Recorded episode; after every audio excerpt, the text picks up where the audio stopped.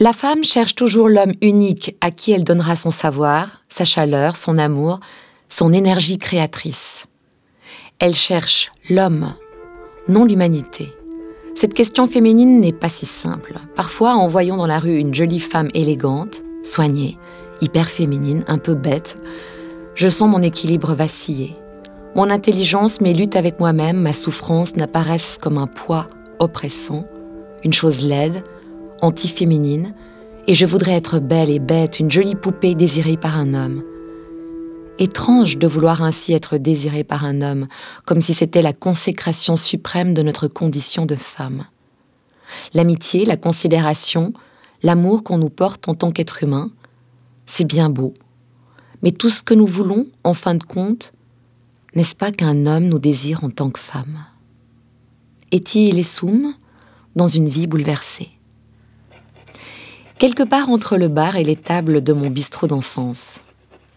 Querido Thierry. J'aime cette expression en espagnol. Querido, querida. Il y a comme une chaleur supplémentaire quand on le prononce dans la langue qui a permis à Cervantes de faire naître Don Quichotte. Cher Thierry, sais-tu que pour moi, Don Quichotte est l'homme idéal?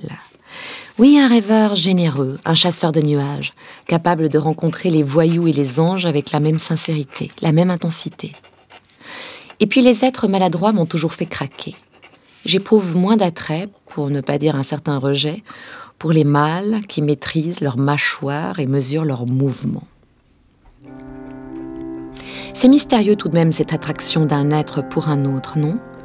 À quel moment tombe-t-on amoureux? Selon quel savant mécanisme un être devient-il plus important que tous les autres? À quel moment cesse-t-on d'avoir peur pour aimer un peu et se laisser aimer en retour? Es-tu amoureux actuellement?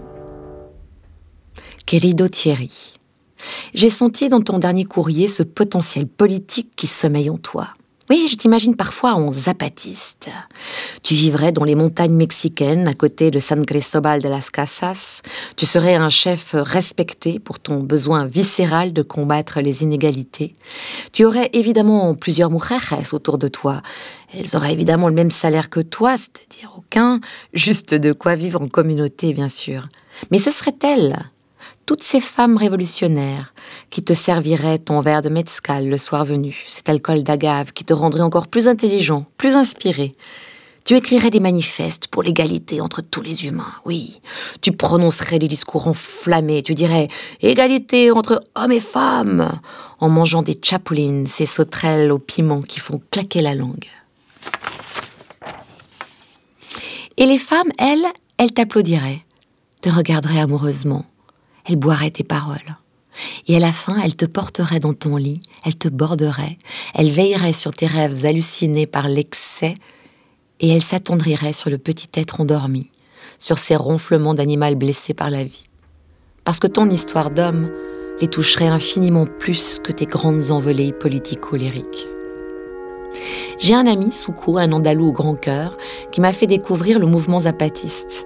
Il m'a fait lire un bouquin du sous-commandant Marcos, ce militant altermondialiste qui a été le porte-parole de l'armée zapatiste de libération nationale. Sais-tu que c'est un poète aussi? Hmm. J'ai lu attentivement ses propos. J'ai même assisté à des réunions dans la montagne brumeuse de ce Chiapas qui ressemble un peu à Montvalais. Et c'est vrai que les hommes et les femmes y étaient également représentés qu'ils avaient tous le droit à la parole, qu'ils semblaient égaux. Mais en creusant un tout petit peu dans le fonctionnement du mouvement, j'ai découvert que même là, avec ou sans cagoule, ce sont les hommes qui exercent le pouvoir. La femme cherche toujours l'homme unique à qui elle donnera son savoir, sa chaleur, son amour, son énergie créatrice. Elle cherche l'homme, non l'humanité, cette question féminine n'est pas si simple, écrivait Etty Lessoum dans sa vie bouleversée, un livre qui m'a bouleversée et que je t'offrirai bientôt. Qu'en penses-tu, mon Thierry? Es-tu l'homme de plusieurs femmes pour les empêcher justement de laisser leur nature se dissoudre dans ta passion? Muy cariñosamente, Manuela.